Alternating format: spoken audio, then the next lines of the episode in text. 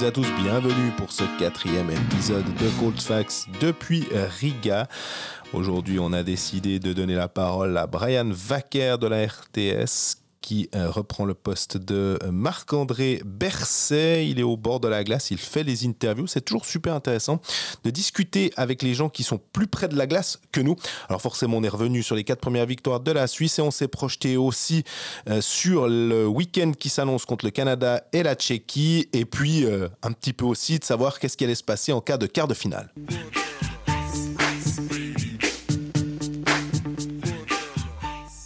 Salut Greg. Salut Jean-Fred, la forme Ouais, comme l'équipe de Suisse. Ah non, je vais pas faire ça chaque fois, mais, mais ça va bien. Mais oui, il fait beau, magnifique. Et, puis, cette euh, fois, on a un nouvel invité. On n'arrête pas hein, d'avoir des invités. Alors, on va dans le plus en plus prestigieux après Tanner Richard. Où s'arrêtera-t-on Brian Wacker, salut Brian. salut les gars. salut Brian? Ça va bien, merci, c'est gentil. Tu es donc là pour la RTS, tu t'occupes de faire les interviews pendant les tiers, pendant, après les matchs, tu peux faire des reportages, etc. C'est la première année que tu fais ce rôle à la place de Marc-André Berset qui vous a quitté fin mai, si je me trompe pas. Euh, non, fin mhm. avril, si je me trompe pas. Comment, bah, tout simplement, comment ça va ce premier tournoi dans cette position? Bah, ça se passe plutôt bien. C'est vrai que bah, d'ordinaire, le, on va dire le 5 de base de, de, de la RTS, c'était Brian Wacker à Genève pour présenter les entourages avec Pascal Blattner. Marc-André était ici. Puis avec son départ, bah, effectivement, je suis pris sa place ici. Il y a eu des, des, petits roulements chez nous. Pour moi, ça se passe très très bien. Euh, ici, euh, je suis très content d'être là. Je découvre un nouvel univers aussi. C'est un exercice que je faisais déjà dans le cadre de, de l'athlétisme, d'être au bord de la piste en l'occurrence pour faire les interviews. Donc voilà, c'est une découverte. C'est bien sûr tous des gars que je connais pour la mhm. plupart parce qu'on les a déjà interviewés dans le championnat de Suisse, certains en NHL aussi. Mais non, non, beaucoup de plaisir à faire ça. Les interviews d'après-match, il y a un côté un peu challengeant, on va dire, tu es en direct. Ça peut vite mal se passer. C'est Comment toi tu vis ça? Bah, bon, alors en l'occurrence, vu que l'équipe de Suisse se porte plutôt bien, ça se passe pas mal, on va dire, mais c'est vrai que fois, voilà, ça peut mal se passer. On en, on en, a parlé un peu ici avec d'autres journalistes, on disait est-ce qu'on a des souvenirs? Moi, j'arrive, honnêtement, vraiment, je n'arrive pas à me souvenir d'une interview. Vous, chaque journaliste à qui j'ai parlé m'a dit Ah ouais, moi je me souviens de celle-là. Moi, il n'y en a aucune qui s'est jamais vraiment mal passée. Après, il faut aussi comprendre que le sportif, il arrive en face de toi, il n'a pas forcément toujours envie, selon la performance qu'il a fait. Et puis, puis moi, il y a juste une chose aussi qu'il faut que les gens ils, comprennent bien, et, je l'ai appris. En fait, c'est pas quelque chose que j'avais conscience, mais c'est un, un, manager d'une athlète qui m'a dit, il m'a dit, vous êtes la première personne, le premier visage connu que le sportif, athlète, hockeyeur, peu importe, voit après sa performance.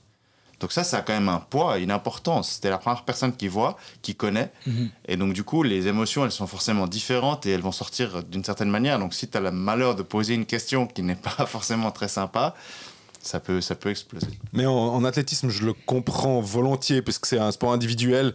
Je me dis peut-être qu'en ils peuvent quand même, on les, on les voit des fois en sortant de, de la glace pour, euh, pour aller euh, en, pause, discuter un petit peu, ou des fois rester un peu assis sur le banc et discuter avec un de leurs coéquipiers préférés. Donc ça, ça change peut-être un peu, mais, je comprends volontiers que c'est assez intéressant. Est-ce que tu as vu pour l'instant des petites choses euh, je, je, me rappelle que Marco nous disait qu'il pouvait se placer des fois entre les bancs ou, plus proche de la glace, et puis des fois entendre un peu ce qui se dit sur les bancs. Alors, la subtilité de l'aréna de Riga fait qu'il n'est pas possible d'être au milieu des bancs et en même temps d'être aux interviews, en fait. Parce que si tu veux sortir de la position entre les bancs, tu dois attendre que toute l'équipe de Suisse soit partie. Donc, du coup, ils sont déjà au vestiaire, en fait, au moment où tu arrives pour les interviews. Ce qui fait que la position qu'on appelle de pitch reporter, en l'occurrence de ice reporter, aujourd'hui, enfin, ici, à l'aréna de Riga, on l'a placé tout à la gauche du banc. Ce qui fait qu'on voit moins de choses. Euh, on, voit bien le gardien remplaçant, parce qu'on est juste à côté de lui. On voit bien les médecins, on voit les changements de canne, mais c'est plus difficile effectivement d'avoir des petites informations du banc. Et c'est pour ça qu'on donne un petit peu moins de valeur à celle-là. Je suis intervenu une seule fois sur tous les matchs où je l'ai été. On partage ça avec RSI. SRF, visiblement, n'est pas trop intéressé par cette position. Mais sur les matchs que j'ai fait, je suis intervenu qu'une seule fois parce que bah, j'ai vu le changement de lame. De, je Malguin, il me semble qu'il a changé de lame. C'était devant moi, donc j'ai pu, pu le préciser. Mais sinon, on voit quand même moins de choses depuis cette position-là.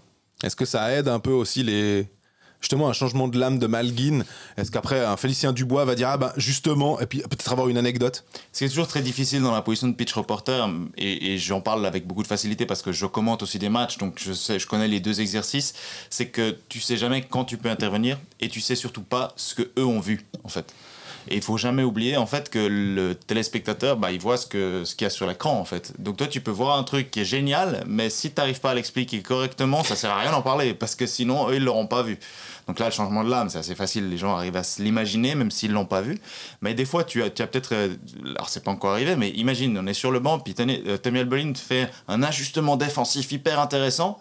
Si tu rien pour soutenir ça, si t'as pas d'image pour le soutenir, ça sert presque à rien de le dire parce que tu vas, tu vas être là, puis les gens ils vont dire ouais, t'es gentil, mais on n'arrive pas à comprendre ce que tu nous expliques. Quoi. Et, et puis aussi, il n'y a pas un décalage des fois avec. Euh, parce que ça aussi, je sais que c'est assez frustrant, puis qu'on a, on a souvent des, des, des, auditeurs qui vont nous écrire pour nous dire ah et puis alors le son sur telle et telle chaîne est tout décalé et puis euh, souvent nous écrire calmons-nous on n'est pas le, centre des doléances des gens. Non non mais on se comprend. Mais c'est vrai que de temps à autre il y a un tout petit décalage c'est vrai que ça doit être techniquement difficile à gérer c'est très frustrant pour tout le monde même pour nous et c'est très difficile à, gérer. Il faut savoir qu'avant les matchs on fait toujours des tests. Moi j'entends Steve qui dit voilà top changement d'image etc pour régler ça à Genève et et en fait mais il faut juste imaginer que le signal euh, audio et vidéo ne partent pas en même temps, ne sont pas les mêmes sources, euh, qui partent de, Riga, qui passent par Zurich, qui arrivent ensuite à Genève. Donc ça fait tout un cheminement qui fait qu'il y a du retard. Après, il faut synchroniser les deux une fois que ça arrive à Genève. Puis si à ça, tu ajoutes qu'une piste audio, parce que le pitch reporter ou le ice reporter, il n'y a pas de piste vidéo, donc qu'une piste audio, tu dois aussi la synchroniser. C'est ce qui a fait notamment qu'on n'a pas beaucoup utilisé, c'est parce qu'on s'est rendu compte, rendez-vous, faut, faut juste réaliser, il y a 5 secondes de décalage entre le moment où moi je donne une information et où elle arrive en haut chez Steve et Félicien et donc qu'elle passe à la télévision. Donc il faut vraiment que ça vaille la peine parce que sinon euh, il n'y a mm. aucun intérêt à le faire. Quoi. Mais voilà, ces décalages, malheureusement, on ne peut rien y faire et ça dépend vraiment de fibre optique, de connexion, mm. de, de, de, cheminement en fait, de l'information. En fait. Tu as l'habitude d'être justement soit en plateau et faire l'entourage, soit d'être euh, en tribune comme nous finalement et de commenter les matchs. Cette place-là, tu as du plaisir à suivre les matchs dans le sens où on voit peut-être pas tout, on voit peut-être pas grand-chose, mais en même temps, tu es au plus proche de l'action. C'est quoi ton sentiment à cette place-là? C'est vraiment paradoxal parce que c'est clair que euh, vous avez bien vu, bien mieux vu les, matchs que moi. Jusqu'à maintenant, tous les matchs de l'équipe de Suisse, je les ai bien moins bien vus que vous parce que des moments tu es au bord de la glace, des moments tu es en train de préparer ton interview, tu regardes plus trop la glace, euh, des moments en fait à la fin du match par exemple, les 3 4 dernières minutes, on part en zone mixte. Alors il y a un écran, on peut regarder sur un écran, mais on n'est plus du tout dans l'arena en fait. Donc c'est vrai que tu suis beaucoup moins les matchs, mais d'un autre côté, tu es au bord de la glace. Donc c'est vrai que tu vois des choses, tu, tu sens une émotion, tu sens des, des, des trucs qui se passent sur la glace que depuis en haut la tribune tu vois pas. Donc je te dirais que c'est dur de, de, de dire ça c'est mieux que ça les deux sont très agréables à vivre, sont très agréables à, ouais, à expérimenter, mais c'est très difficile de, dire lequel est le meilleur, lequel est le mieux en fait. Nous, on, a on est là du coup dans la tribune, enfin dans les tribunes depuis euh, de nombreuses années, donc on voit pas le, produit fini sur la RTS. Niveau interview, tu t'en sors comment? C'est quoi? C'est français, allemand? Tu fais un peu d'anglais? Plutôt du français? C'est quoi C'est comment tu choisis les gars que tu prends et qui tu aimes bien prendre à l'interview? Alors, moi, je pars du principe, je sais que d'autres journalistes ont d'autres visions. Euh, je sais que Marc-André, par exemple, lui partait de dans l'idée que lui, allemand, peu importe. Moi, je pars du principe qu'il faut d'abord penser aux téléspectateurs. Et je sais que une bonne partie de nos téléspectateurs ne parlent pas l'allemand. Mhm. Donc, à partir de là, si, euh, évidemment, Nico Ischier marque trois buts, tu vas le prendre à l'interview, la question se pose pas. Et c'est Nico Ishii en plus. Et c'est Nico Ishii en plus, qui nous a fait l'honneur de répondre en français. Il a fait une réponse en français. Il a fabriqué une réponse en français. Mais cela dit, non mais c'était littéralement ça. On lui a dit Nico, un mot en français, il a dit OK, mais pas de question. Il a tendu le micro, puis il a fabriqué une réponse tout seul. voilà. Mais bon, tout ça pour revenir au fait que euh, si Nico Ishii marque trois buts, on va le prendre, on va le faire en allemand. Mais si c'est un match euh, normal où, où tu as plein de joueurs qui sont un peu impliqués. On va préférer prendre un francophone parce que le public va mieux le comprendre. Et on a quand même la chance, ça il faut le dire, que dans cette équipe de Suisse, un, il y a beaucoup de francophones. Deux, ils sont très bons. Ils mhm. sont très bons à l'interview. Euh, Tanner Richard nous a donné des trucs je l'ai pas encore écouté, mais je sais qu'il était au micro, qu'il était très bon aussi. Je propose qu'on arrête cette interview. on, on laisse une petite demi-heure. mais je vais l'écouter et il a été très bon aussi avec nous. Euh, As a été très très bon. On, a on est notamment revenu sur la finale. On en parlera dans, dans Sport Dimanche. Il a été très très bon là-dessus aussi. Donc voilà, on a la chance d'avoir des francophones qui sont très bons dans l'équipe de Suisse. Mais ça va pas nous empêcher, si d'un coup il y a un Suisse allemand qui fait une superbe prestation, de l'avoir à l'interview. On a fait Niederreiter pour Sport Dimanche il y a, il y a 10 jours, euh, il y a moins, il y a une semaine. Mm. Donc voilà, ça nous empêche pas, mais pour le téléspectateur, il apprécie quand même des francophones.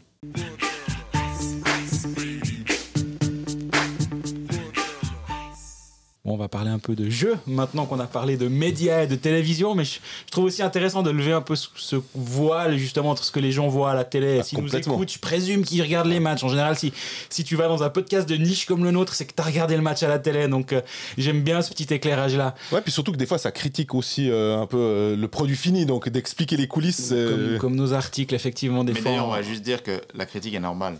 Mm. C'est normal qu'elle soit là et elle nous fait aussi progresser. Donc moi, j'ai aucun problème à ce qu'on nous critique, vraiment. Mais tout à fait. Ben, nous, je pense qu'on essaie aussi souvent mm-hmm. d'être de, à l'écoute des gens qui nous, qui nous écrivent, qui nous disent Ah, ah j'ai trouvé ceci, cela. Quand c'est bienveillant et quand tu vois que c'est fait avec. Euh, justement avec une bonne intention. Moi, je, suis, moi, je, suis assez favorable aussi, je dois dire. En parlant de critique, parlant de cette équipe de Suisse, mais il n'y a pas grand chose à critiquer. Dernière fois qu'on a parlé de jeu et non de l'interview de Tanner Richard qu'on a diffusé mercredi, euh, il y avait deux matchs, deux victoires. Depuis, la Suisse a joué deux autres matchs victoire contre le Kazakhstan 5-0, victoire contre la Slovaquie 4-2. Petite anecdote, l'équipe de Suisse a passé plus de 205 minutes sans encaisser de but dans ce tournoi, c'est son nouveau record. Le dernier datait de 1939. Ce qui nous a fait, ce qui m'a fait apprendre qu'à l'époque les tirs temps duraient 15 minutes. Parce que j'avais 4, blanchissages, Absolument. 201 minutes, puis à un moment je me suis dit, oula, il y a un petit souci de, mathématiques, et j'ai regardé, puis en fait, c'est 3 x 15. Donc c'était juste, c'était bel et bien 4 blanchissages, mais pour 180 minutes de glace, et après ils ont joué encore un tir complet contre les États-Unis sans encaisser, et après il y a eu des buts. C'est pour ça que, voilà, bref. Cette équipe de Suisse, euh, Brian, t'en penses quoi jusqu'à présent? Je pense qu'elle est séduisante et surtout ce que j'ai trouvé très intéressant, c'est le match, d'hier soir. En fait, cette, victoire en encaissant des buts, c'était le premier vrai défi, c'était la première grosse équipe, c'était le premier challenge et elle y a répondu. Et dans certains tournois, avec certaines équipes de Suisse, quand il y a 3-2, tu aurais pu commencer à sentir un petit vent de panique, voir que ça commence à mal tourner. Là, moi, à aucun moment donné, depuis le, encore une fois, depuis le bas de la tribune, peut-être que de, en voyant toute la glace, c'est différent, mais à aucun moment, j'ai senti un vent de panique. J'ai senti une sérénité dans cette équipe de Suisse. Et bah, c'est très bon augure pour la suite du tournoi, quoi. Mhm. Ouais, je suis d'accord. Là, on a vu que même contre les, contre les Slovaques, il y a, ce 2-2. Tu dois pas être 2-2 après deux tiers, vu, les, vu les, la qualité du jeu proposé. mais ben, il se trouve qu'il y, a eu ces, il y a eu ces deux buts qui sont tombés un peu, un peu contre le coup, enfin, pas un peu, carrément contre le cours du jeu. Dans le premier but, qui est un peu un concours de circonstances, mais voilà, derrière, Maillard fait encore un très gros arrêt parce que j'ai fait mon, mes, mes, étoiles, euh, une distinction individuelle après le match. Puis je vois Maillard 13 shoots, 2 buts, mais je me dis, mais je suis obligé de le mettre parce que je trouve qu'il a quand même gagné, il a une partie de la victoire qui lui est due parce qu'à 2-2, il fait un très gros arrêt. Il y a un Slovaque qui campe là, il est tout seul, il a le puck, il a vraiment deux heures pour tenter un truc, mais il était hyper propre. Et ça, c'est à ce moment-là, je pense que le match finalement il tourne du bon côté définitivement, juste après Marty marque. Mais effectivement, moi ce que j'ai bien aimé jusqu'à présent dans cette équipe de Suisse, c'est que elle, elle s'est pas adaptée au niveau de son adversaire. Elle a réussi toujours à imposer son jeu. Contre les Slovaques, c'était bah, forcément plus difficile, mais c'est logique. En face, il y, a un il y a un adversaire un peu meilleur, mais malgré tout, elle a fait le même genre de match. Et ça, j'ai trouvé que c'était assez euh, intéressant pour la suite. Et là, on va encore lever d'un niveau contre le Canada, mais ça, on en parlera un petit mhm. peu plus tard. Mais je me réjouis de voir si elle est capable encore de faire ça dans un prochain match. Parce que 36-13 au niveau des tirs, euh, c'est quand même assez euh, flagrant de voir la domination suisse.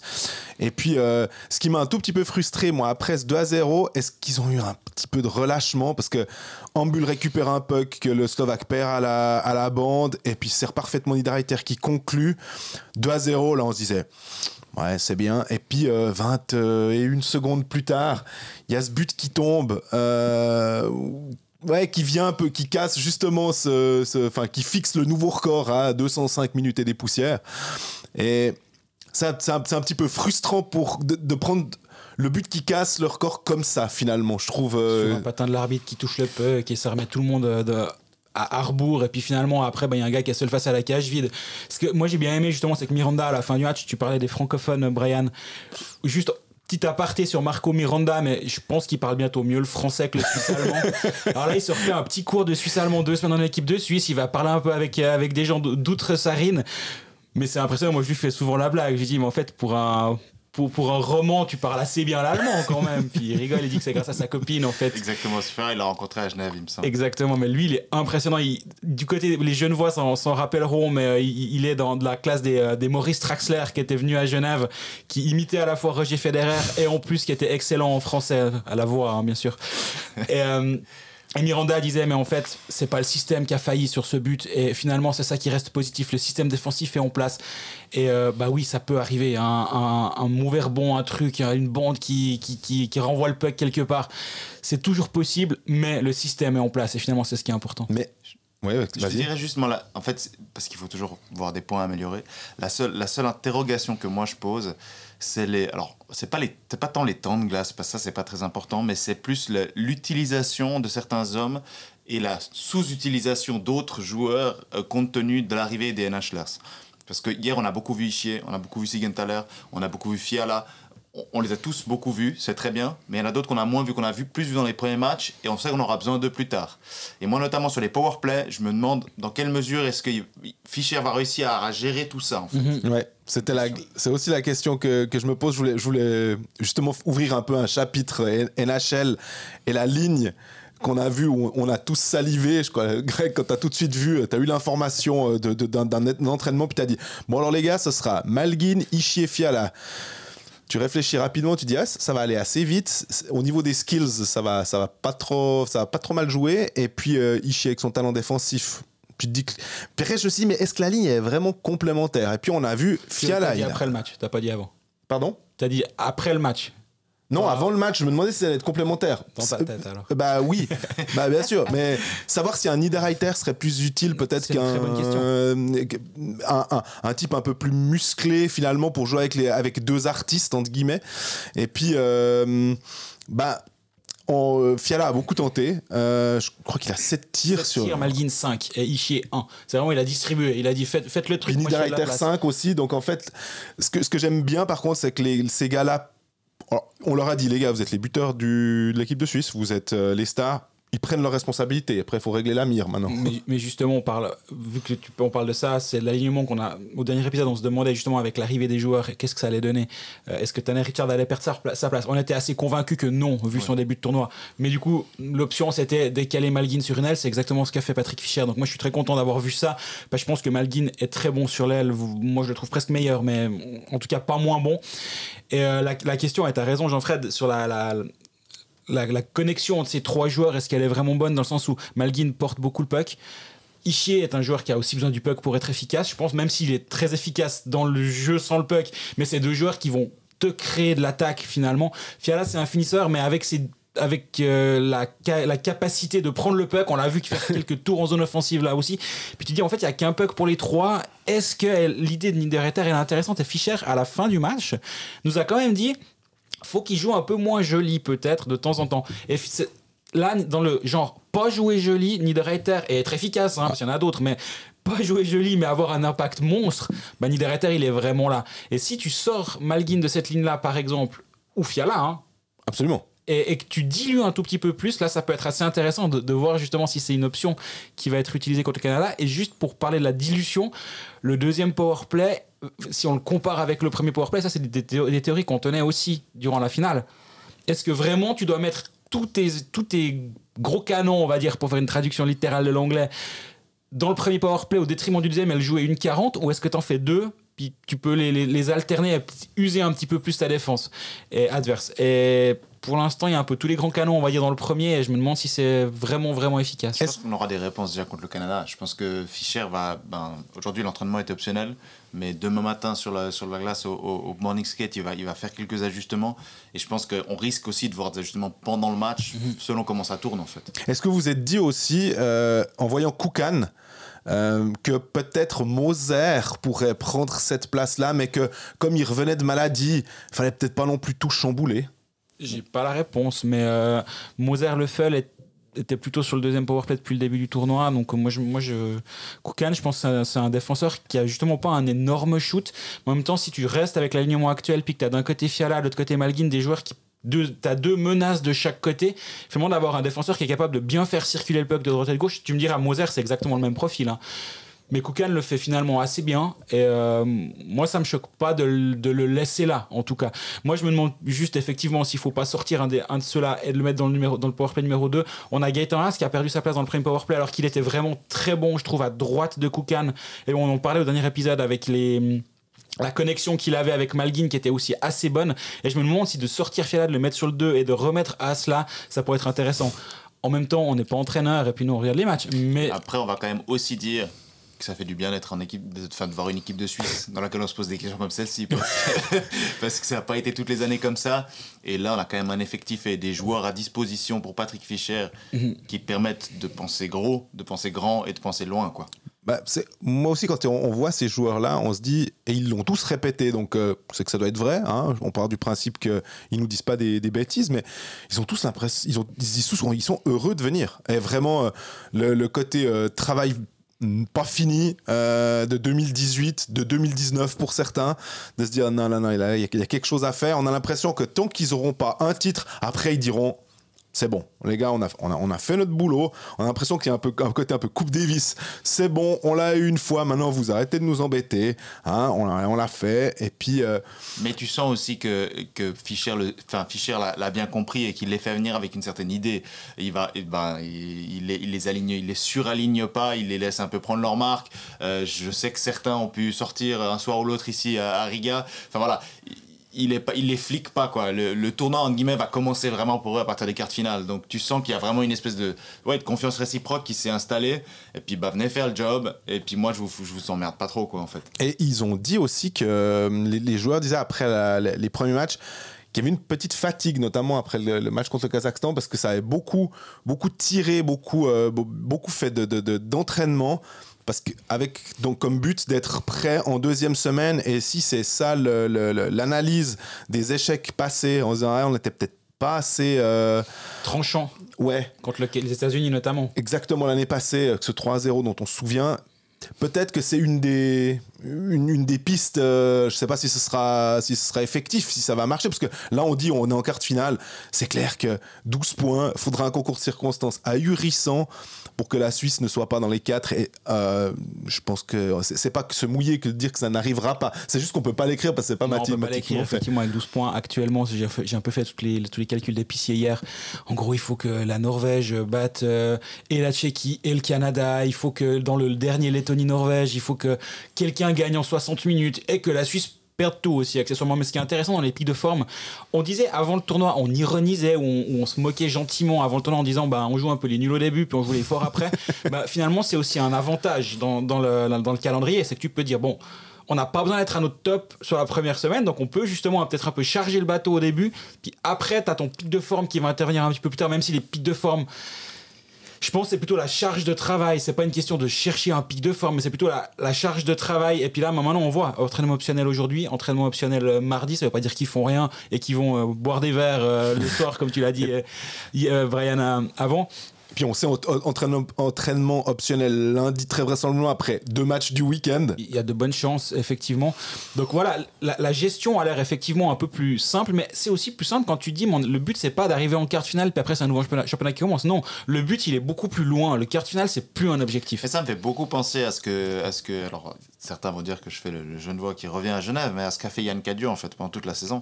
Quand je n'avais terminé premier, il a dit on n'a rien fait. Quand je n'avais gagné l'écart, il a dit on n'a rien fait. Quand je n'avais gagné demi, il a dit on n'a rien fait. Quand je n'avais gagné le titre, il a dit on n'a rien fait. Euh, non, parce qu'il était encore dans son. Il n'y avait qu'un seul objectif, c'était d'aller chercher le titre. Et moi, vraiment, ça m'a frappé quand j'ai fait l'interview de Patrick Fischer. Euh, c'était le premier entraînement quand on est arrivé ici, où il, il, me dit non, non, mais moi, l'écart, c'est pas important. Moi, je veux aller au dernier week-end. Nous, on veut aller à Tempéré, on veut mm. être là au dernier week-end. C'est la seule chose qu'on a en tête. Euh, nous aussi d'ailleurs. On n'a pas payé l'année passée depuis Helsinki, on a été renvoyé à la maison. Donc nous aussi, on n'a qu'une chose en tête, c'est aller à Tempéré. c'est le but.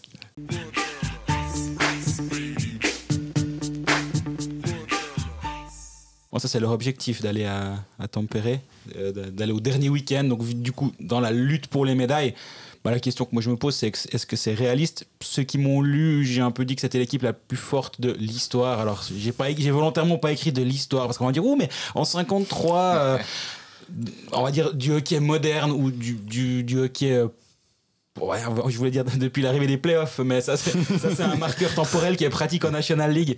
Mais est-ce que l'équipe de Suisse a déjà, été aussi forte? J'ai l'impression que non. Et du coup, bah, est-ce que c'est réaliste d'aller, d'aller au titre ou voir, là, la médaille, voire au titre? Je pense qu'il y, a un autre facteur aussi qui est important cette année, c'est les adversaires. Mhm. On n'a pas une équipe du Canada qui est monstrueuse, comme ça a pu être le cas certaines années. On n'a pas, bah, on n'a pas de Russie, mhm. ce qui est aussi un facteur. Euh, je veux dire, il n'y a, pas, a pas des États-Unis qui sont venus aussi avec une armada. Euh, il y a personne, euh, il me semble qu'il n'y a personne qui est dans. Ouais, je crois qu'il n'y a personne qui cherche un triple gold qui est, ici avec une équipe pour venir chercher un championnat du monde. Donc il y a aussi au niveau des adversaires, si tu veux, un niveau qui est un peu inférieur, sans dire que, que, ce sera un titre au rabais, loin de là. Je veux dire, si l'équipe de Suisse est championne du monde, ah, pour un petit pays comme ça, ce sera exceptionnel. Absolument. Mais il y a quand même cette année un peu toutes les étoiles effectivement qui commencent à s'aligner. Où tu te mhm. dis bon, ok, il y a quasiment tous les NHLers qui sont là. Euh, les adversaires sont pas les meilleurs qu'on a pu avoir sur certaines années.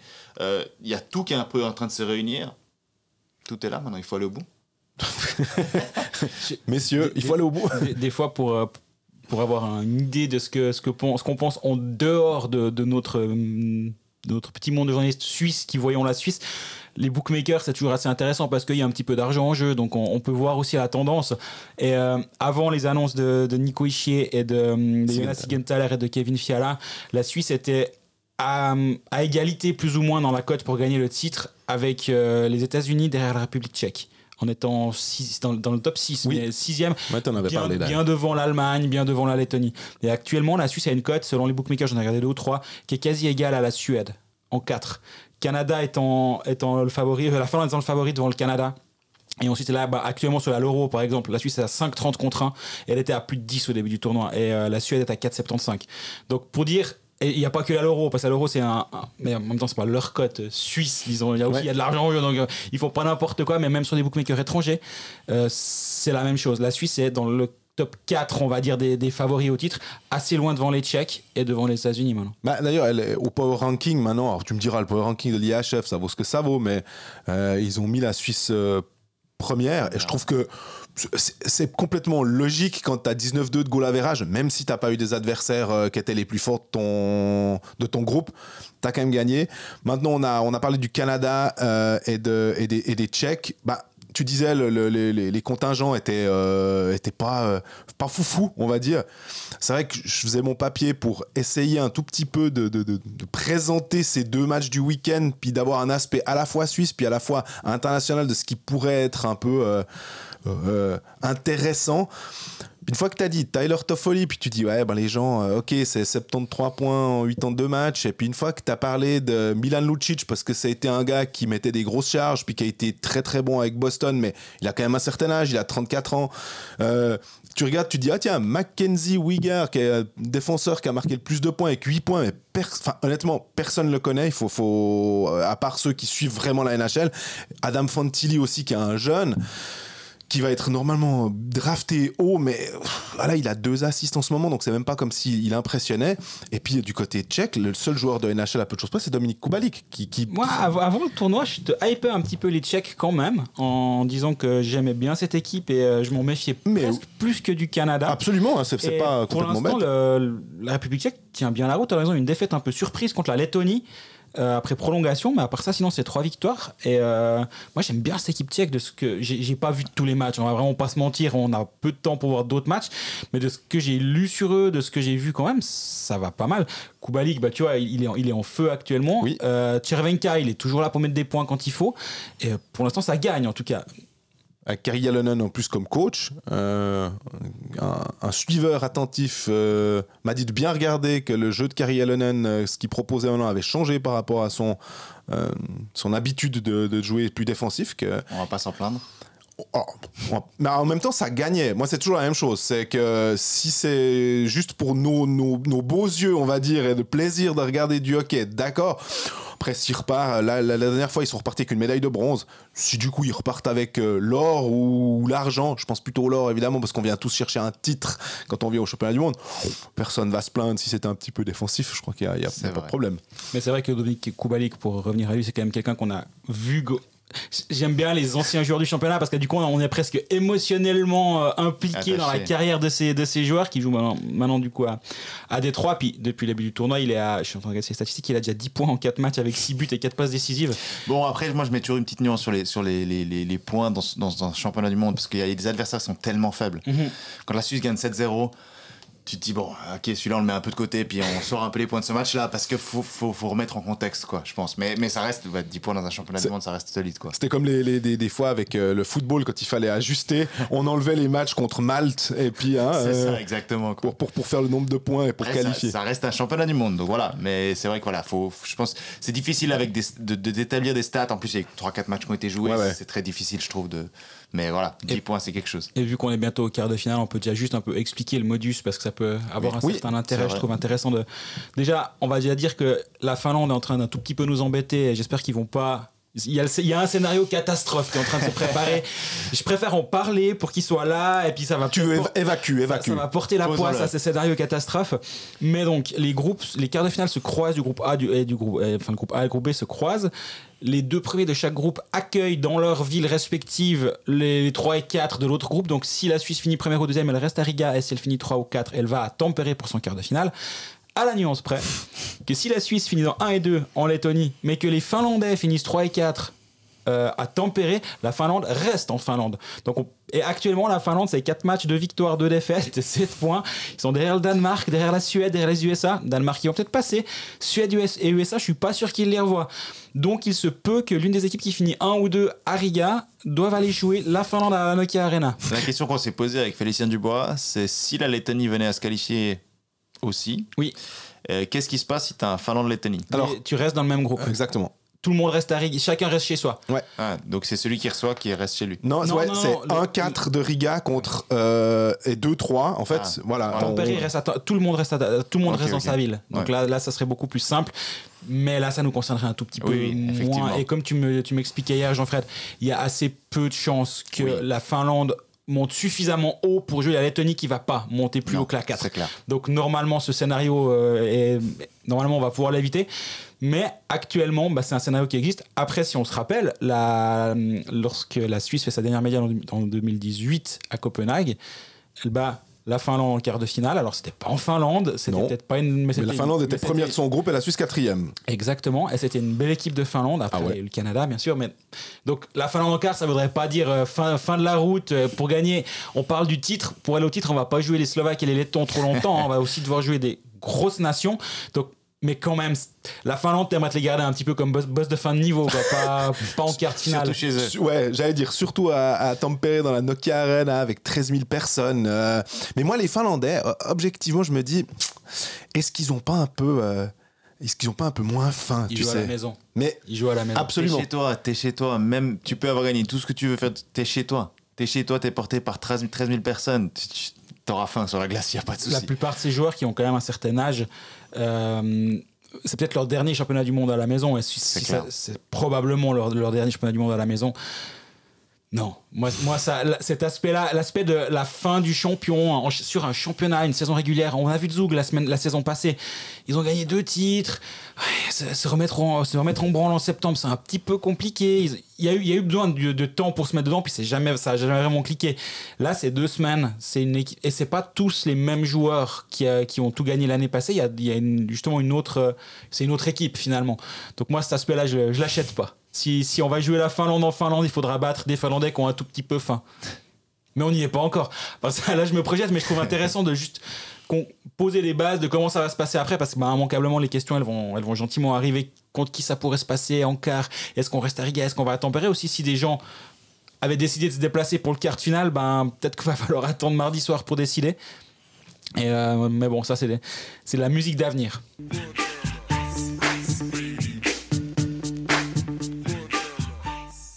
Bon, on arrive au terme de cet épisode de Colfax. Euh, j'ai une question encore pour toi, Brian. Tu vas quand même l'écouter en courant ou pas?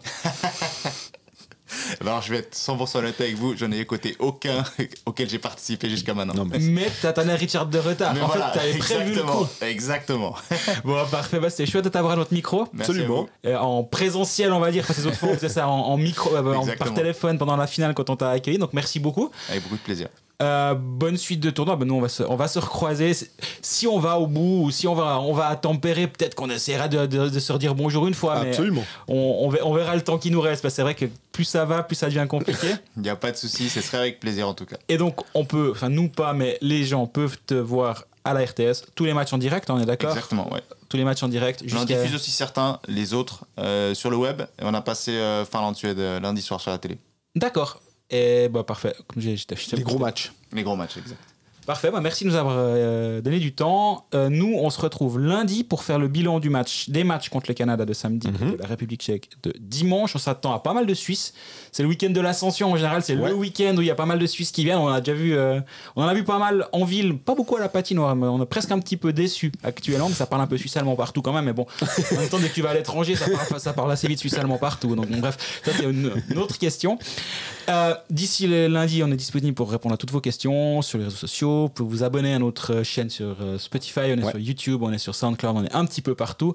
Et euh, bah, merci de vos interactions. Prenez soin de vous. Salut Brian. Salut les gars. Salut Brian. Et puis euh, à lundi.